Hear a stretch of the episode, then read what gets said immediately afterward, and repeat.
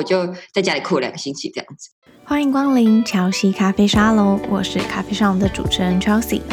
咖啡沙龙的内容包含各行各业的职业分享与不同领域的斜杠访谈，还有轻松闲聊，提供你生活乐趣的爆米花时间。今天呢，我也想要来分享一则听众在 Apple Podcast 上面的留言，然后他说呢。很棒的节目，我很喜欢 Chelsea 的声音，也很喜欢这个节目，真的很谢谢听众还 特地留言给我。如果呢你喜欢这个节目的话，也欢迎你到 Apple Podcast 打五颗星，并留下你的心得跟感想。也欢迎你使用在我节目叙述中的赞助连接支持我的节目，请我喝杯咖啡。今天的咖啡沙龙邀请到拥有十年欧洲工作及创业经验的 Irene 分享她的经验及故事。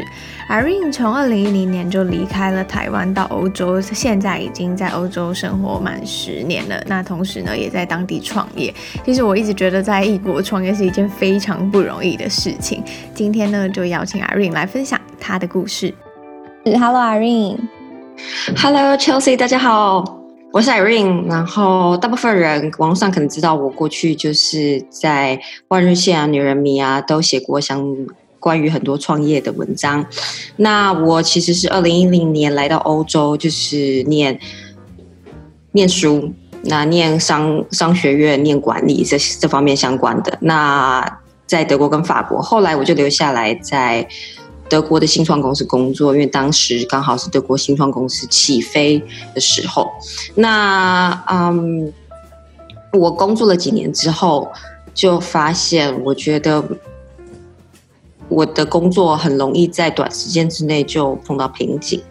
嗯，嗯，就是大概是两年左右这样子。那所以我觉得我那时候心里就开始想说，我希望能够创业这样。那一开始我是做跟 AI 相关的公司。因为我觉得，嗯，在工作上面很容易在大概两年就会碰到一个瓶颈。虽然说我其实都很喜欢我的工作团队啊，然后呃，工作的环境啊，但是我觉得常常啊，两年后我就觉得我必须就没有办法学习到新的东西，那我必须要另想办法。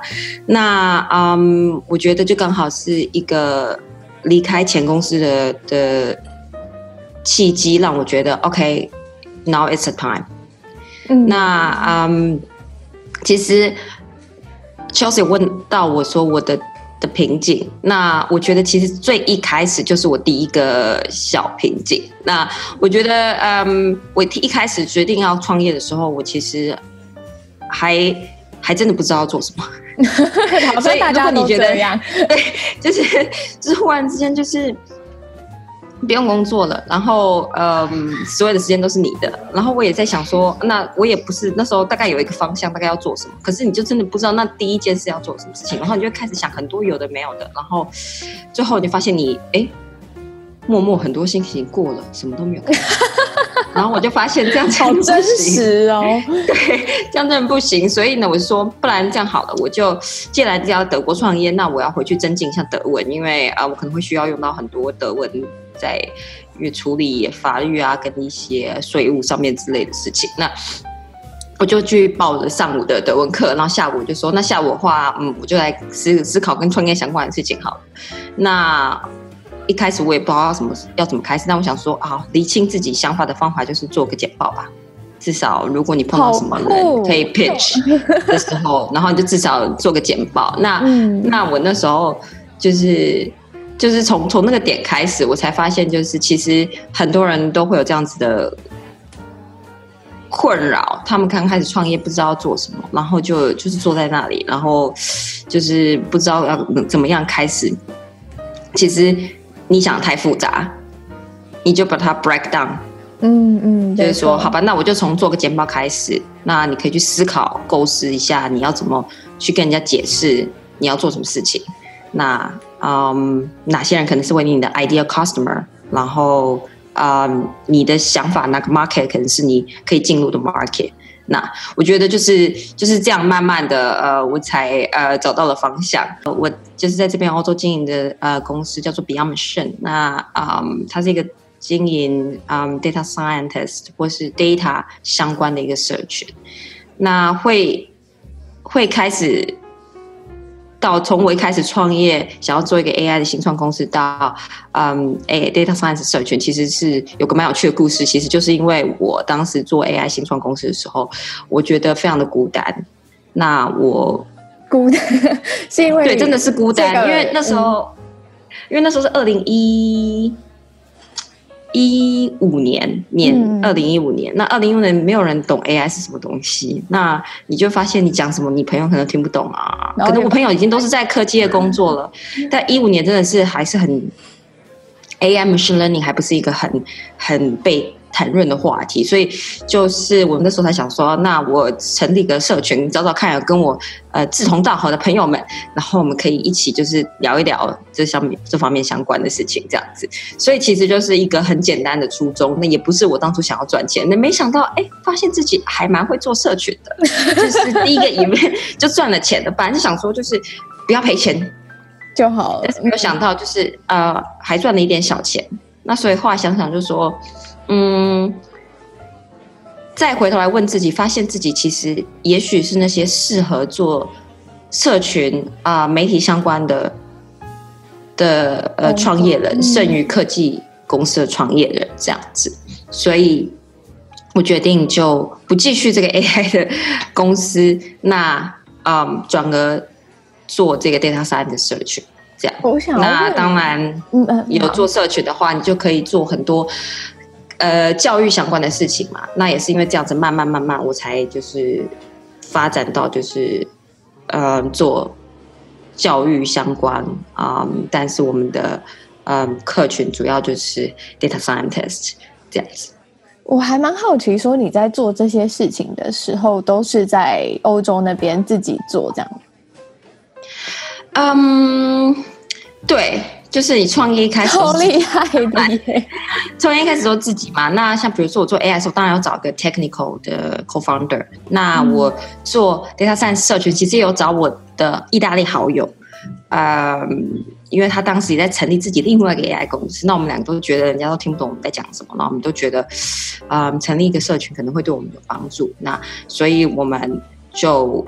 一起开始了 Beyond Machine，所以嗯，基本上我是都有 co-founder 的。那我也有呃一些呃外包的 freelancer 帮我，如果我觉得需要的话，在做社群这件事情里面，对你来说，就是你当初想要经营 Data Science，是因为你觉得说没有人当下那个时空背景没有人理解，就是 AI 嘛。那你后来就是可能经营了一阵子之后，你觉得说有越来越多人因为你们呃，就是认识了 AI 吗？我觉得其实我们前面办的几个 event 真的是以嗯让大家了解 AI 为主，像是嗯晚上的一个 event 跟一个 conference，嗯。哎，我还记得名字很酷，叫 Can Machine Perform Outperform Human Being，就是啊、呃，人类可不呃，可机器可不可以，或者 AI 可不可以超越人类这样子？那嗯，我觉得那时候是的，嗯，大家有因此多了解嗯 AI 以及它可以用的 application 啊，对。那但是我后来发现，就是做 conference 也不一定是我最想要做的事情。好，现在大家听众可能会觉得我这人这么奇怪啊，到底想讲什么？就是对啊，超花心的。但我真的是，其实就是我觉得，其实创业就是这样子，你就是 slowly figure out 最适合的、嗯、最适合。我觉得我后来 conference 这件事，我了解到一件事情，就是如果 conference 这种非常 manual 人力的作业，因为它是你需要很多人来嘛，那你需要很多人去。规划啊之类的，然后行销啊各种方式的事情。那你如果要 scale 这样子的 business 的话，你可能就是要请很多人。那我们大家都知道，conference business 在全世界都不是一个 well paid job。嗯，是没错。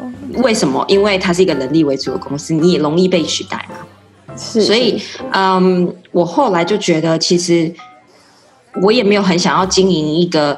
呃，五十个人的公司，然后他们帮我在全世界 run conference，因为你不在一个地方跑一定不够嘛，那你一定是可能全世界各地要多做几个这样子。嗯、那因为我也去跟很多做 conference business 在这边的人聊天，就是去问他们说，哦，他们是怎么样选择他们 business model 啊，然后他们要怎么扩张啊，这些，就是在我这方面的了解过后，我发现就是我不是想要成立一个一个大公司，然后付他们相对较低的薪水，嗯，然后他们可能都待不到多久，或是也觉得都找不到他们的理想之类的，所以我我觉得对，其实这想真的是有点远，可是我觉得对我来说，去找一个。呃为了赚钱做一件事情，就不是我人生的目的跟意义。那我如果要这样子的话，我可以，我觉得这还有很多其他方式，呃，可以做。我不需要苦哈哈的，一开始苦哈哈。我八个月，我有我我有就是分享过，我八个月没有薪水嘛，对，没有收入，就对苦哈哈过日子这样子，没有没有必要，是因为我就是有有我的目的跟呃跟我的 purpose，对，所以嗯。那但是很很幸运的是，我们在 conference 有一个 workshop session，然后我们就发现我们的 workshop session 非常受欢迎。嗯，我们想说，嗯，大家可能喜欢来真的学东西吧，所以我才发现就是，哎，那我们帮我们来做 workshop 诶，那不要做 conference 好了，然后就做第一个做测测测试，然后发现我们第一个就赚比 conference 还要再多一点钱，很适合创业这样。嗯，um, 就我没有想，就那时候觉得我的 idea 是对的，这样子就是大家还真的蛮想要，就是学，嗯，学就是比如说更 hands on 的，对 hands on 的 skill，嗯，um, 所以当然我不是说之后就一帆风顺了，之后就是之后当然就是没有我想象中的一直往上走上去，中间就是有有就是跟我的评估点不太一样，就是有往下走，但是。对，我要讲的是重点，就是说，其实我是这样子 figure out，呃，现在这个 model。那现在我很喜欢这样子的社群，因为，嗯，因为我经营工作坊，我不需要弄得很，就是可能不像这样子。对，没错。然后我觉得就是有一个很 intimate 的社群，然后他们就是喜欢你们的内容，那他们就是想要加入你的教育的，呃呃。内容这样子，那所以我觉得就是对，是我是我目前为止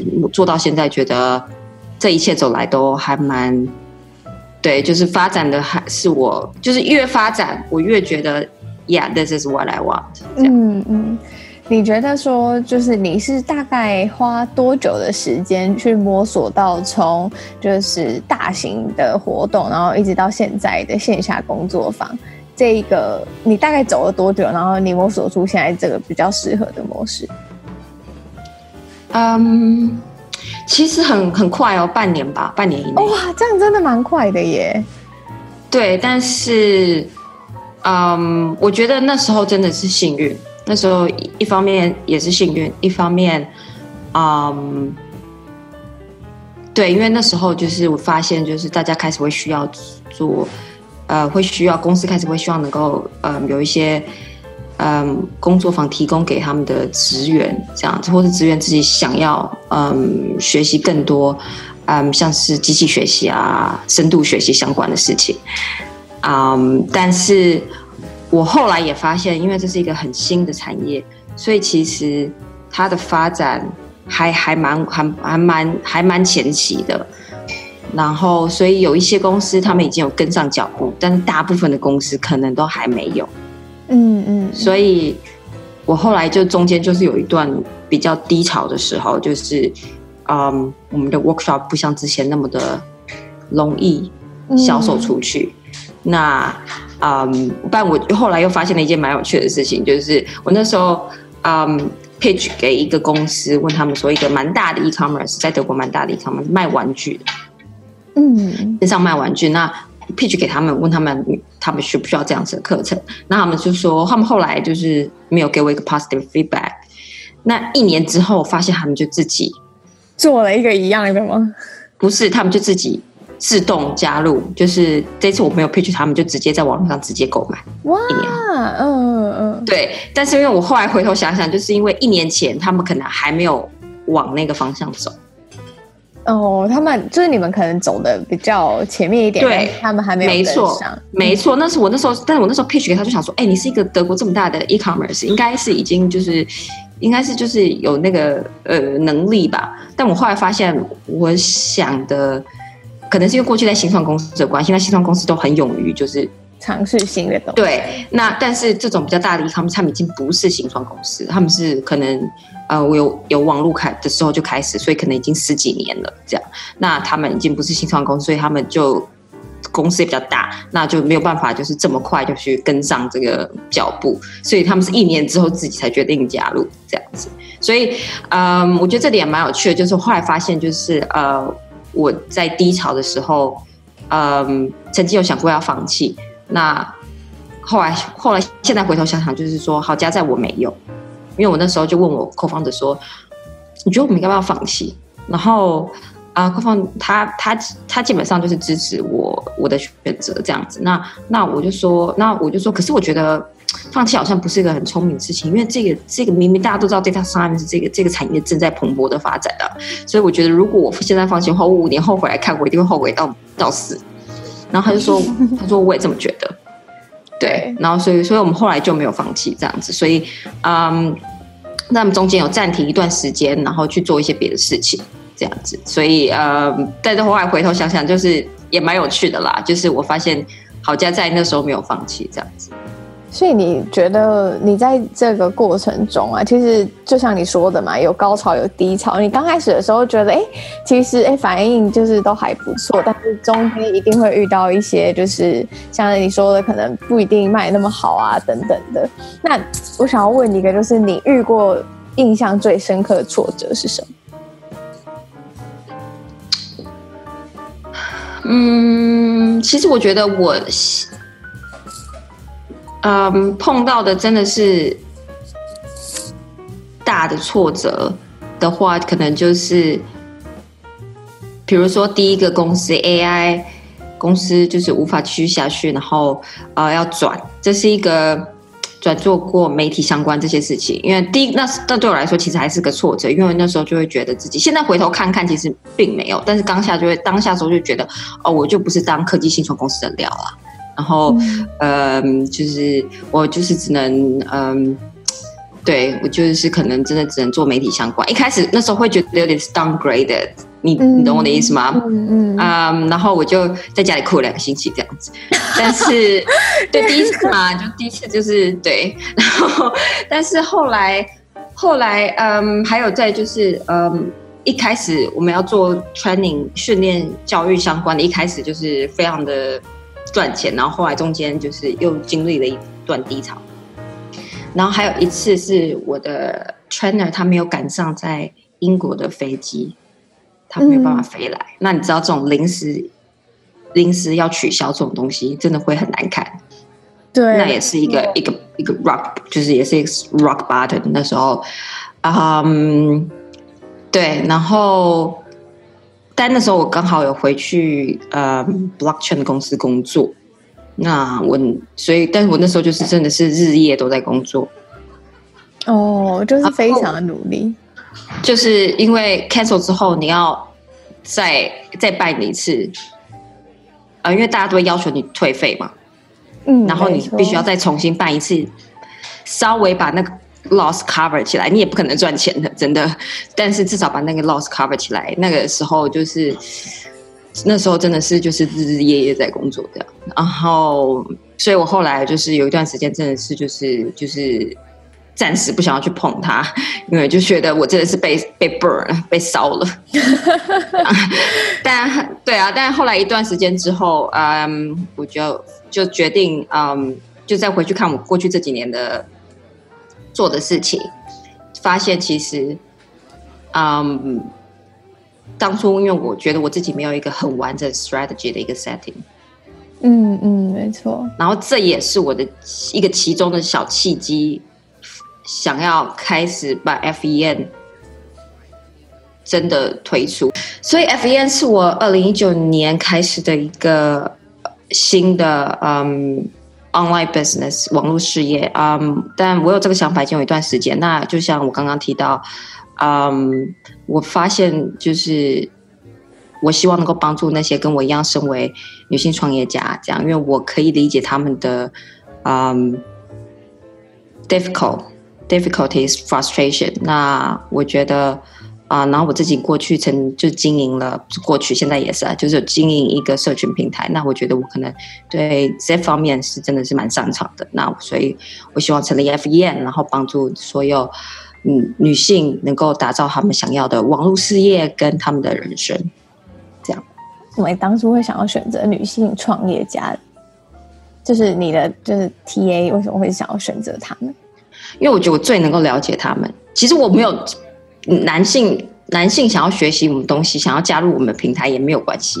真的就是，我觉得男性也也很适合，只要你觉得里面的教育内容是适合你的。但是女性是因为我觉得，身为女性创业家呢，有一些哈像是 mindset 的事情，因为可能是我们在教育的时候，就是我们从出生，那社会跟家庭给你的教育，会让你对很多事情都不敢不敢去做。那我觉得我自己深有体会。那我觉得我能够在这方面 mindset 心态方面，能够又更好的帮助到女性创业家，所以这就是我最主要选择。啊、，focus 在女性创业家的最最最最主要的原因吧。嗯，你这样子一路创业，其实也是还蛮多年的吧？大概有几年？嗯，如果是创业的话，你从二零一五年开始算的话，就是，但是我那时候二零一五年的年底了，所以大概是四年半吧。四年半的这段时间里面，你应该有感受到很多，就是创业所带来的好处。可是我觉得，应该很多很多的时候是很困难的时候，然后你要去解决它。那就你的观点来看的话，你觉得创业带来的好处是什么？哇，好处我觉得我可以讲一些大家可能可以想象，比如说时间自由，比如说你可以更好的安排你自己，呃。想要做的事情啊之类的，这些都是。然后你可以去导工作，没错，就是比如说我过几天要去 Tel Aviv，那我其实还没有确定我要不要带电脑去工作了。我一定会工作一下，只是我还没有考虑，就是我要带就带个手机就算了，还是要带个电脑。但是我意思说没有问题，这这真确实你都可以做这件事情，这些都是好处。嗯，但是我觉得有一个，我觉得是真正真正。对我来说，真正真正的好处，以及，嗯，我而且我自己还是最近才发现这件事情的，就是我们有更好、更多的时间空间去思考我们想要的人生。我当初会想到这，是因为有人在我的 LinkedIn 的那个啊 feed 上面，他说他自己就是有 employee 跟嗯 self employee，就是。创业跟自己跟给别人工作，那他说他把两个比较起来，他都他他两个他都很喜欢，但他把两个比较起来，他发现当他自己在创业的时候，他有比较好比较好的跟比较多的时间跟空间给自己去思考一些人生方向以及他的目的、他的意义。那我那时候看到时候就觉得，其实我跟这个 contact 不是很熟，但是我就觉得哦，他说的真的太好了，没错，就是。嗯，um, 所以我觉得就是就是这一点，我觉得其实是最最理想的，然后是我觉得最最最最最最大的好处。嗯，um，这样子。你觉得难处呢？因为我们刚刚都说好处嘛，那最困难的地方，然后到现有没有一些到现在你都还觉得也很困难的？哇，我觉得就是。我觉得，因为毕竟在 Data Science Community，那我觉得这个产业还在还是还在算蛮前期的。那我觉得它其实还是有很多时候，你真的是要做很多的 test。那很多你的想法可能就是最后会不成功。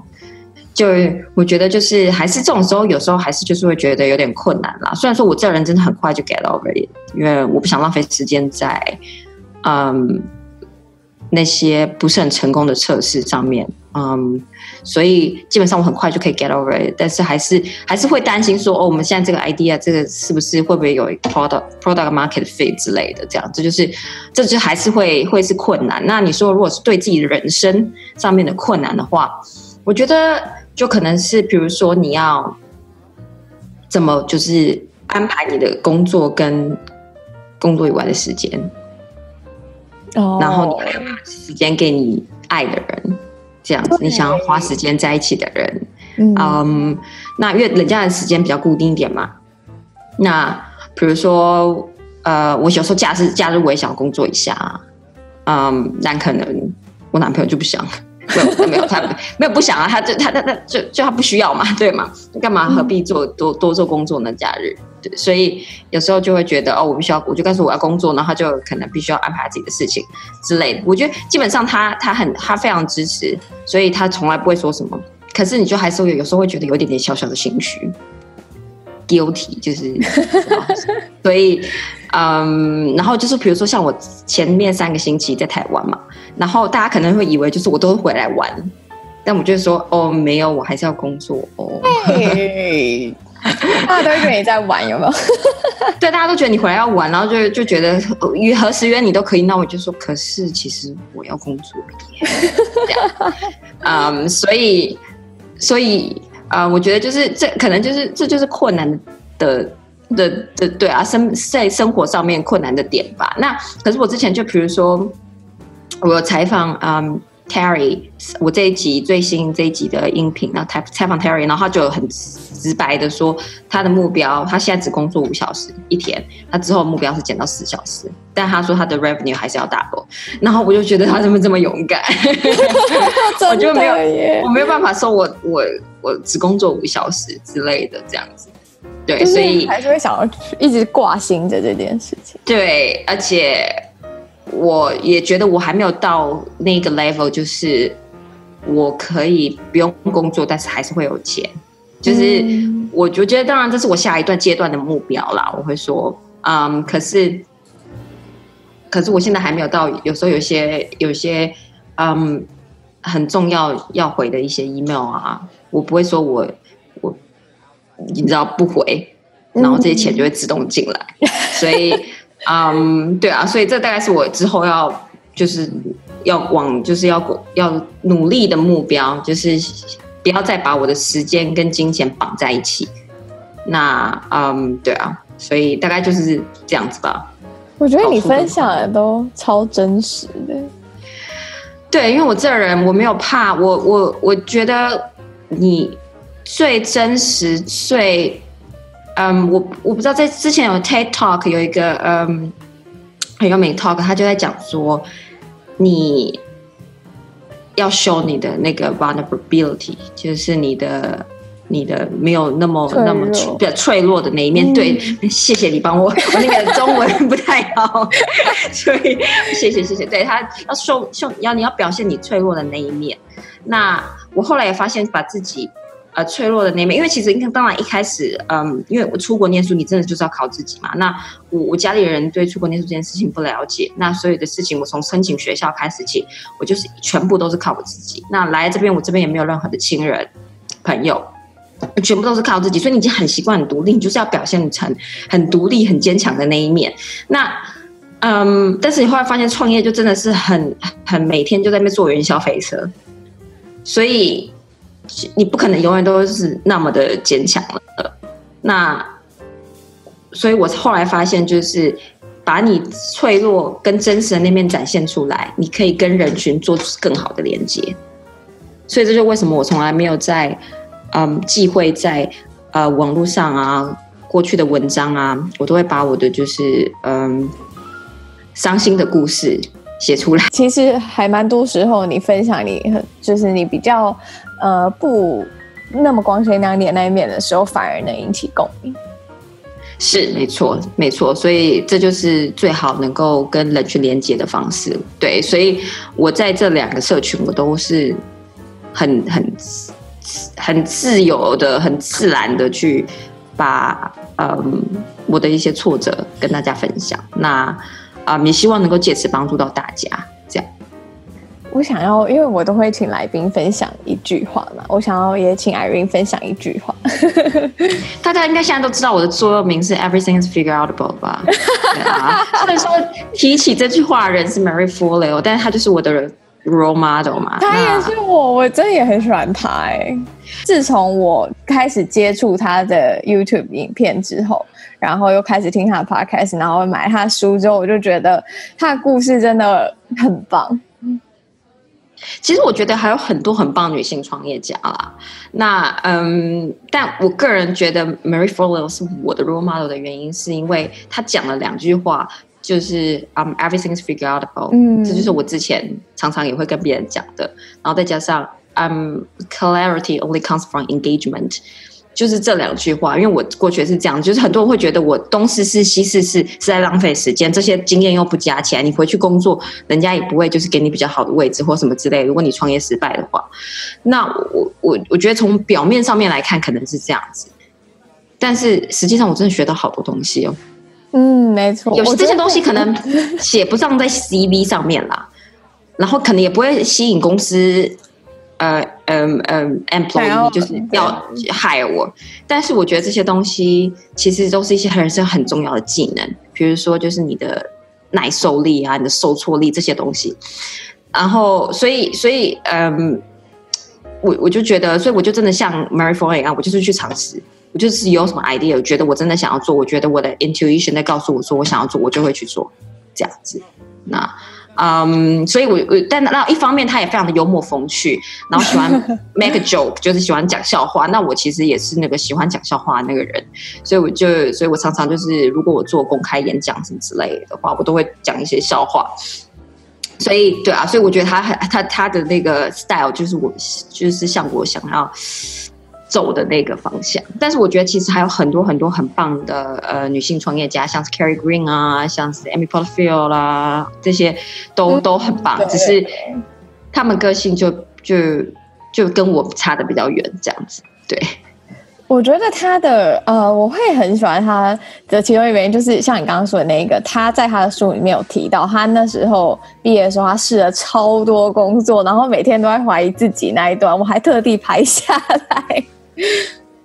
你你有经过过这样子吗？因为我觉得那是我，因为我们其实上个就是做 background story，就是我们上个星期其实有我跟他有跟做过，我跟 Chelsea 做过音频了。然后，但我觉得你选择的人生都比较稳固诶、欸。我觉得应该是说，我在大学的时候就一直尝试很多不一样的机会，然后但是也常常会有说，我现在是在做可能刚开始大学的时候是接触跟新闻媒体相关的，然后我那时候就一直觉得说，我也想要做这件事情，但真的去做的时候就觉得说，天哪，这好像不是我想象的样子。然后后来我又再到了新创公司，然后又再到了外商公司，就是一连串的会有那种就是好，我现在换到一个新的地方了，然后但是又像你说的，过了一阵子之后，那我。现在也觉得说好像不是真真的自己很想要的，所以他在写他书里面写的那一段的时候，我就会一直觉得说天哪，就是我有的时候也会有那种 moment 的时的，所以我就觉得说很有共鸣。对，哎，其实我发现知道他的人还是不多耶。虽然说他在是外语市场真的是很有名，但是对，没错，台湾好像知道他的还是不多。我是好像在高中还是大学的时候，然后看到 VoiceTube，然后翻译他的影片，然后我就去查这个人到底是谁，然后从那一天起就是看他的影片，然后跟就是听他的 Podcast。哇，所以 VoiceTube 居然有有翻译过他的的影片。对啊，蛮酷的。今天我觉得 Irene 分享了超多精彩的创业故事，尤其是自己一个人在异地创业，感觉难上加难。我是是真的蛮难的，我不会，我不会，真的，我我我我不会。可如果有之前有一些朋友可能会问我说，哦，他们想要在德国创业之类的啊，然后我就会很诚实跟他们说，我觉得我真的是觉得蛮难的，但我不会就是阻止他们。如果你觉得这是你们必须要尝试的事情。那就就去做这件事情，这样。但是真的，嗯、我觉得尤其是这边的 culture 跟他们的对于就是公司经营的一些准则，因为德国的那个 regulation 这些啊，我觉得真的是很复杂又很麻烦，所以，嗯、所以我真的对我觉得这真的是一件蛮辛苦的事情。但 有听得出来。我觉得我也学到很多的东西。那很多人问我说：“可能哦，我德文为什么讲的还蛮流利的？”我其实大部分的原因并不是因为，其实是因为我因为创业的关系，因为创业也要用到很多德文，要处理法律跟那个税务的事情，你必须要用德文。那所以我还可以保证我就是才有机会就是多练习德文这样子。所以其实，嗯，Yeah，就是你永远都会有那个就是 advantage disadvantage。那但我觉得，嗯。我真的学到很多东西。之前其实很少，就是我们上次主要都是在聊，就是我们呃节目的内容嘛。但是我是第一次听你讲你的故事。哎，我很多这里面有很多内容，我其实都是是第一次公开耶。真的吗？我从来没有提，没有，因为我比如我没有我没有去讲到我的这个呃 Data Science 社群的的低潮。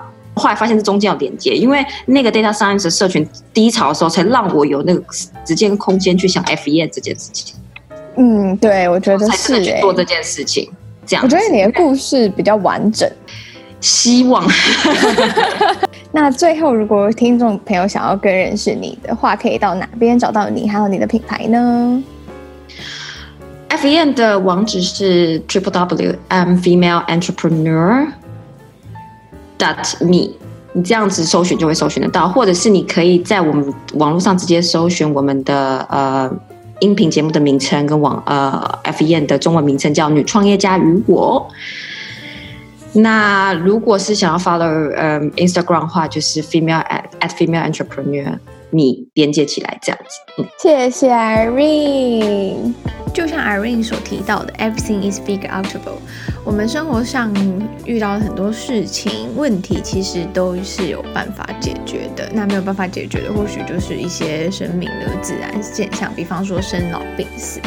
那其实你也可以看到说呢，Irene 透过不断的尝试试错，让他更认识自己外呢，也更加的确定自己的创业方向。有的时候，我们可能会在尝试之前就会先否定自己，觉得自己不可能。但或许下一次呢，你可以试试看，当有某一个声音在你身心中响起的时候，可以试试专注于目标，开始行动。在这个过程中呢，可能会有挫折，可能会有迷惘，也许会有外界的杂音。但你只要行动过后呢，一定会有收获。我觉得找寻自己跟认识自己是一条动态的道路。那尝试跟行动呢，可以让前面的方向更加清晰。最后呢，如果你喜欢今天的这集音频的话，也欢迎你到 Apple Podcast 给我五颗星，并留下你的心得，让更多人能知道不同领域人的故事。或是到我的 Instagram I am C H E L S E A C O M，跟我分享你的建议与想法。我们下周五见喽，拜拜。